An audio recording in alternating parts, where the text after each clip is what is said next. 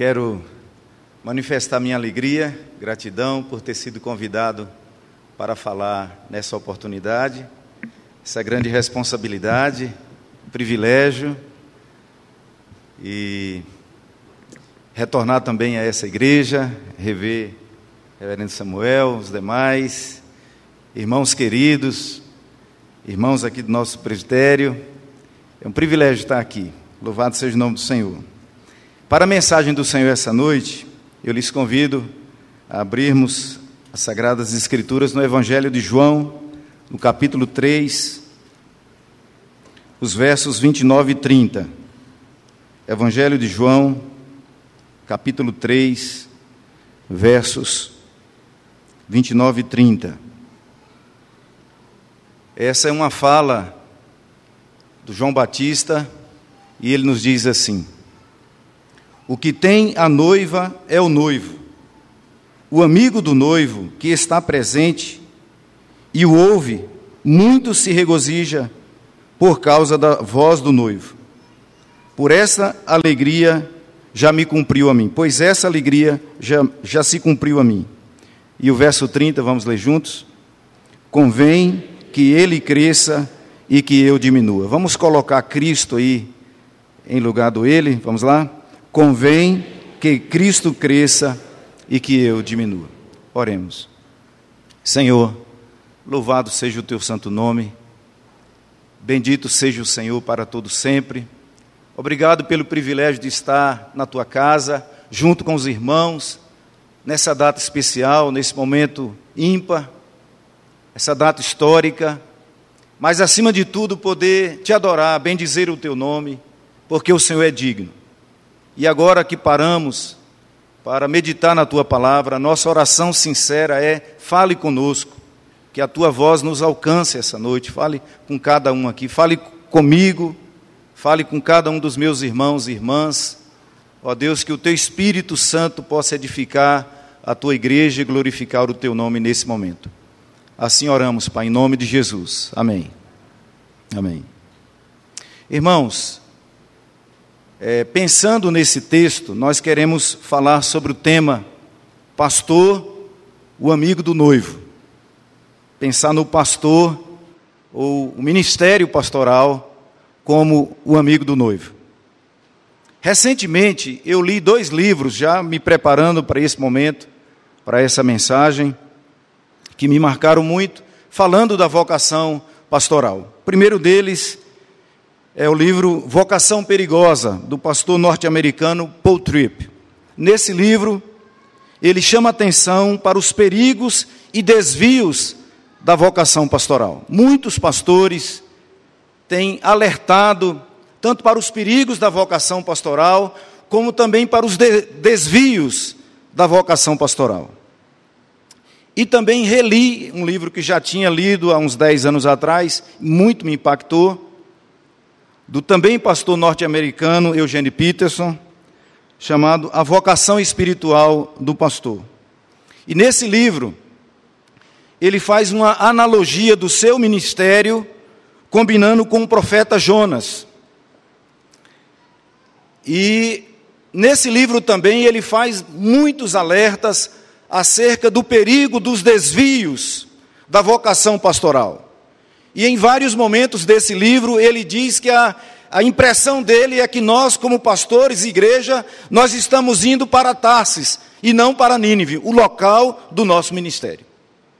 Na introdução, o, é, na introdução desse, desse, desse livro, o reverendo Ricardo Barbosa, que está presente, ele alerta para dois desses perigos e desvios da vocação ministerial, que é o pastor como líder, o pastor como empresário e o pastor e o segundo, o pastor como terapeuta, pastor como psicólogo. Pastor como empresário, mais recentemente o paradigma da igreja tem sido a empresa, pensar a igreja como empresa.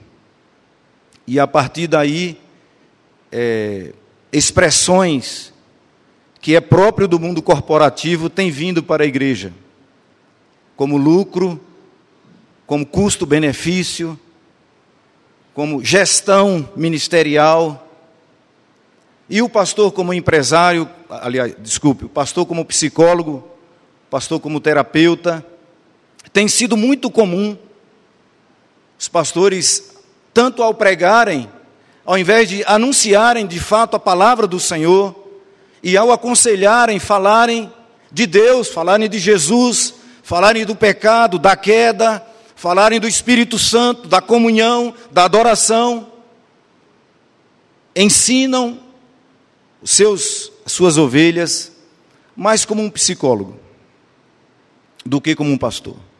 Temos abandonado nossa vocação. Temos abandonado a palavra do Senhor. Então, pensando, pensando em tudo isso, irmãos, vamos voltar os nossos olhos ao texto novamente. Se você fechou, reabra a sua Bíblia, por favor. Veja que o texto começa, o texto que lemos, começa lá no verso 22, eu chamo a atenção, que diz assim: Depois disso, Jesus e os seus discípulos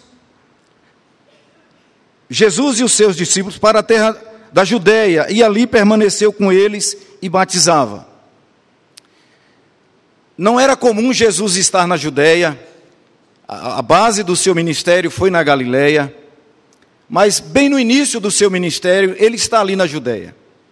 E ele está no Rio Jordão. E coincidiu que ele foi com seus discípulos. O texto diz que Jesus batizava, mas nós sabemos que Jesus de fato não batizou ninguém. Quem batizava eram os seus discípulos, provavelmente ainda no batismo de João. E nesse momento, as multidões começam a deixar de seguir João Batista e vão seguir Jesus. Ao invés de irem ouvir as mensagens, os sermões de João Batista, passam aí ouvir as mensagens de Jesus.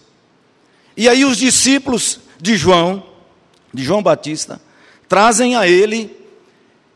O texto nos diz que é uma questão relacionada à purificação, mas no fundo, no fundo não é isso. Vejam comigo aí, verso 25. Ora, entre os discípulos de João e um judeu suscitou-se uma contenda a respeito da purificação.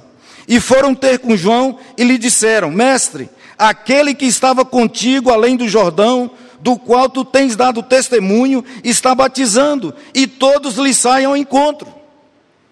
Veja que, no fundo, no fundo, os discípulos de João Batista estão dizendo a João Batista: João Batista, abra os olhos. Esse a quem tu tens dado testemunho, esse a quem tu tens honrado, as multidões tem ido até ele, tem te abandonado. E você tem ficado sozinho, apenas um, alguns poucos estamos aqui contigo. E a resposta, irmãos, de João Batista é, é magnífica. É magnífica. Eu não vou tratar de toda a resposta de João Batista, mas o verso 29, na resposta de João Batista, ele evoca algo que é da cultura judaica da época que é a figura do amigo do noivo. E é sobre essa figura que eu quero centrar a nossa fala nessa noite. Explico. Naquele tempo não havia namoro, não havia esses relacionamentos como hoje. Os, os casamentos eram acertados entre os pais. O pai do noivo, o pai do rapaz, se encantava com uma moça e ele então ia, em nome do seu filho, à casa do pai da moça e lhe fazia uma proposta de casamento. O casamento era acertado entre os pais. E na grande maioria, os noivos não se conheciam, se morassem em cidades diferentes, os noivos nem sequer se conheciam. E é nesse contexto que nasce essa figura. O noivo escolheu o seu melhor amigo, amigo do coração, amigo do peito, amigo para valer.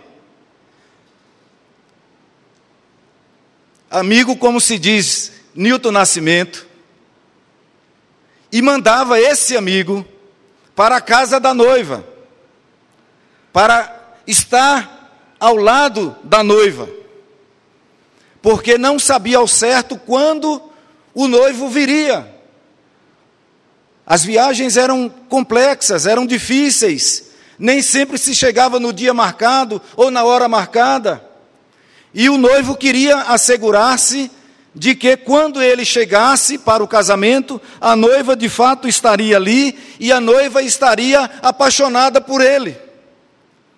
Então, o amigo do noivo, ele fazia esse papel de apresentar o noivo para a noiva que não conhecia. E a resposta de João Batista, irmãos, em relação a Jesus, é exatamente essa: eu sou o amigo do noivo, eu não sou o noivo, eu não sou o Messias, eu não sou o Filho de Deus encarnado, eu vim com uma missão, eu estou aqui como amigo do noivo. E pensando nisso, irmãos, eu penso que a melhor figura para retratar o pastor e a vocação pastoral, a nossa ação em relação à igreja é exatamente essa. Nós somos para com a igreja do Senhor Jesus amigo do noivo. Nós somos o amigo do noivo. Bom, pensando nisso, então, eu queria falar em alguns compromissos desse amigo do noivo, do pastor como amigo do noivo em relação à noiva. E o primeiro compromisso do noivo, aliás, o primeiro compromisso do amigo do noivo é em relação ao noivo e em relação ao pai do noivo. E aqui eu estou pensando em uma figura bíblica que exerceu esse papel do amigo do noivo, que foi o servo de Abraão, Eliezer, o Damasceno. Eu acho que todos nós conhecemos essa história. Quando Abraão entendeu que o seu filho Isaac precisava casar-se, e ele não queria que Isaac casasse com uma das filhas ali da terra de Canaã, ele então envia Eliezer, o Damasceno, seu servo, à terra de Ur, para escolher a noiva para o seu filho Isaac. Então Eliezer recebeu um mandato duplo. Ele não apenas fez o papel de amigo do noivo, mas ele tinha a responsabilidade também de escolher a noiva. E por isso ele fez, ele fez esse encargo com muita oração, com temor e tremor. O tempo todo, em toda a estrada, ele estava orando ao Senhor, pedindo que Deus o guiasse, pedindo que Deus o levasse à pessoa certa. Pense comigo o trabalho de Eliezer, após ter escolhido a noiva para Isaac, em, toda, em todo o trajeto, em toda a viagem, a responsabilidade dele cuidando da noiva do seu melhor amigo, do pai do noivo. Então, irmãos, o primeiro compromisso do pastor como amigo do noivo a primeira responsabilidade dele é de encantamento com o noivo.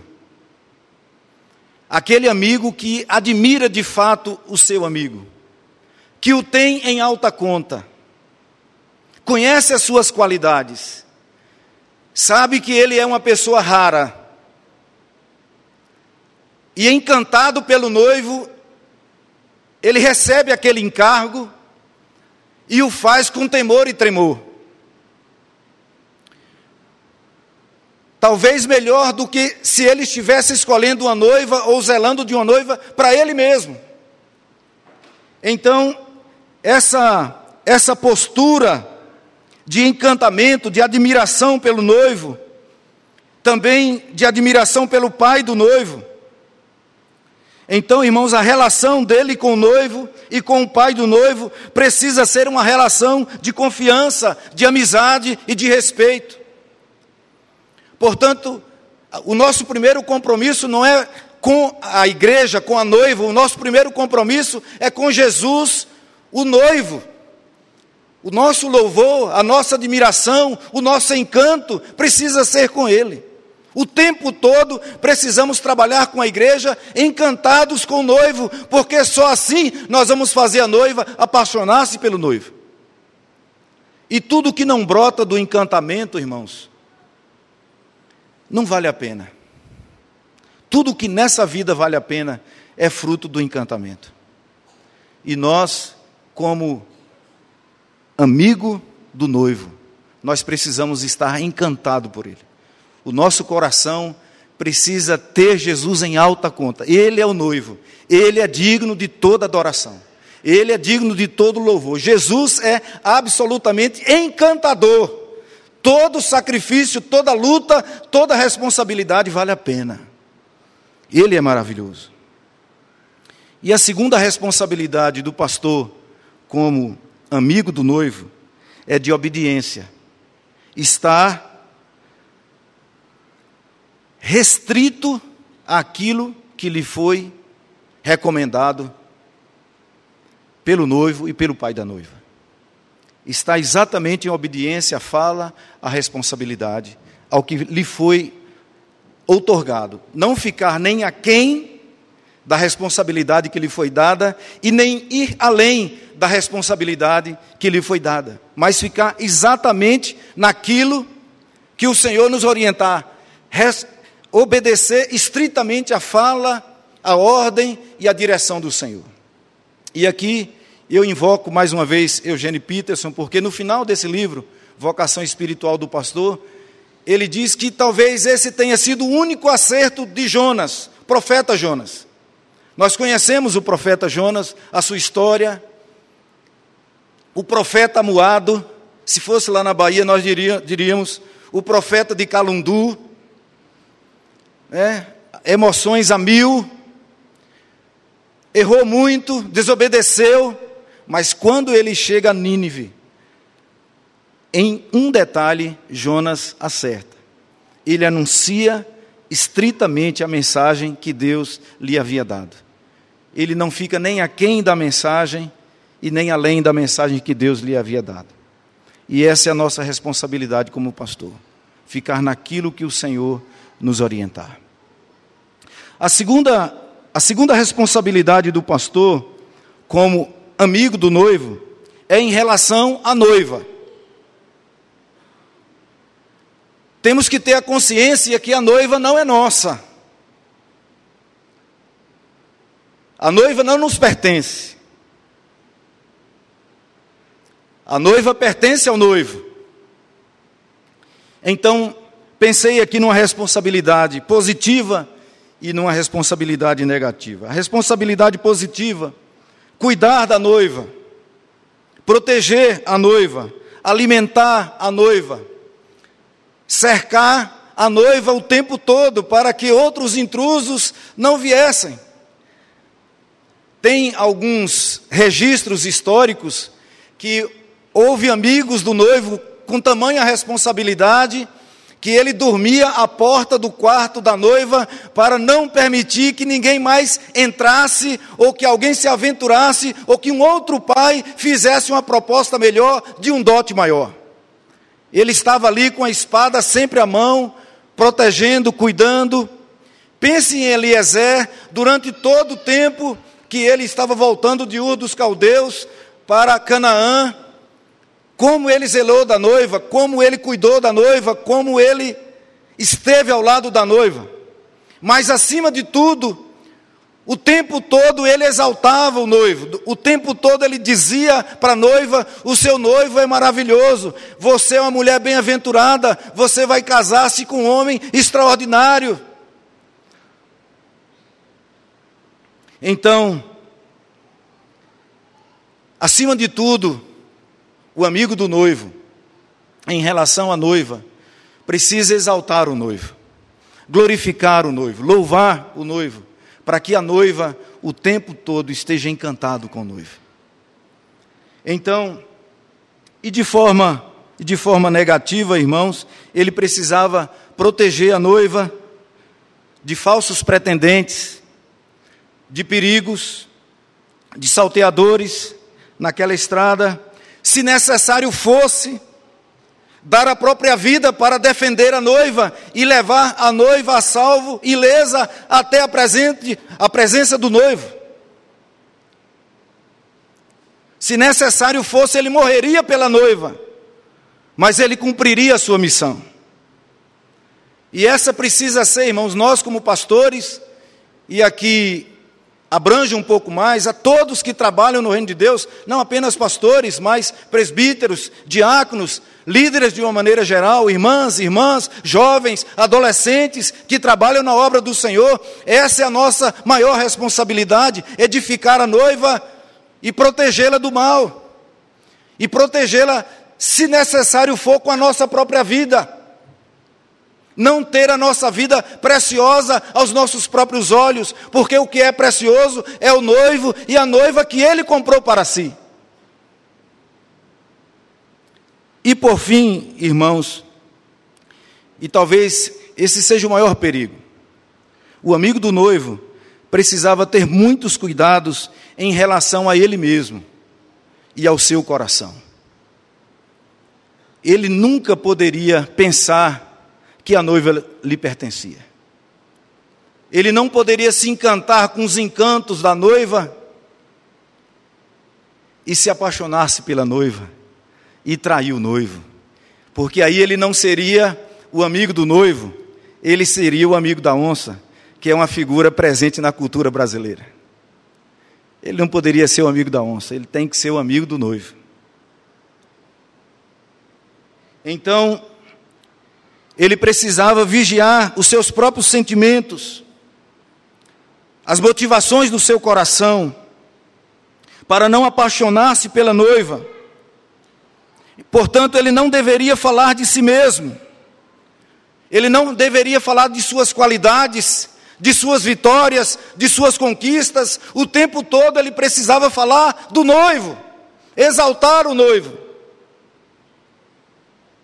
E essa é a razão, irmãos, essa é a razão, porque João Batista conclui no verso 30 dizendo: convém que ele cresça e que eu diminua.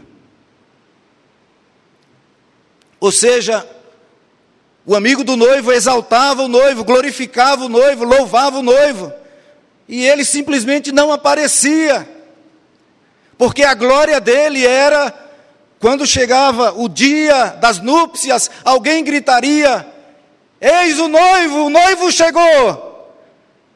E o amigo do noivo sentia toda alegria, todo gozo, dizendo: Cumpri a minha missão. O noivo chegou, a noiva está preparada, está encantadora. E ele saía de cena, porque não convém que ele apareça. E ele não saía de cena com remorso, com autopiedade ou com um sentimento de inferioridade. Pelo contrário, ele cumpriria, ele sairia de cena com a consciência do dever cumprido. Me foi dado o encargo de cuidar da noiva, eu cuidei, apresentei ao noivo, está tudo certo. A resposta de João Batista, irmãos, é exatamente essa. Eu ouvi a voz do noivo o noivo está presente, a noiva está sendo preparada para ser entregue ao noivo, cumprir minha missão. Portanto, penso que se em algum momento nós, pastores, e todos os líderes, tivermos dúvida acerca do nosso ministério, ou perdermos o rumo, errarmos o caminho, eu creio que essa figura do amigo do noivo nos dará o caminho de volta. Eu quero concluir. Eu tinha preparado uma conclusão com falando do teólogo alemão Dietrich Bonhoeffer, que eu creio que foi um grande amigo do noivo. Mas quero fazer uma conclusão usando algo mais do coração. Eu acho que muitos aqui vão se identificar. Inícios do ano 2000, nós estávamos numa reunião de presbitério aqui em Anápolis, já era presidente do presbitério nessa época. Acho que o reverendo Samuel não estava aqui ainda. Uma reunião que houve ali na capela, logo depois da organização da capela, 2001, 2002, por aí. E nós estávamos no interregno das reuniões, das comissões, estávamos num grupo, e um seminarista da época, não, não me lembro qual, se aproximou de nós e dentre os pastores presentes estava o reverendo Aristeu Pires, bem querido de todos nós aqui. E o seminarista fez a seguinte pergunta: por que Os pastores mais novos, Gildásio, vocês são chamados de pastores. E os pastores mais velhos, como o reverendo Aristeu, é chamado de reverendo. E aí eu saí com uma resposta clássica, né? Reverendo é, é, é o pronome de tratamento, a nossa função é ser pastor, mas é um termo que nós usamos é, com amor, com carinho, fazendo menção aos pastores mais idosos e tal. E o reverendo Aristeu Pires, com aquela presença de espírito dele, disse assim: Não, Judas, não vem me enrolar com essa resposta, não. Você está sendo muito diplomático aí, mas você está me enrolando e você não vai me enrolar, não. E reverendo Aristeu Pires, nós não tínhamos como é, é, contestá-lo pela honra que tínhamos a ele, pelo amor que tínhamos a ele. Aí ele explicou.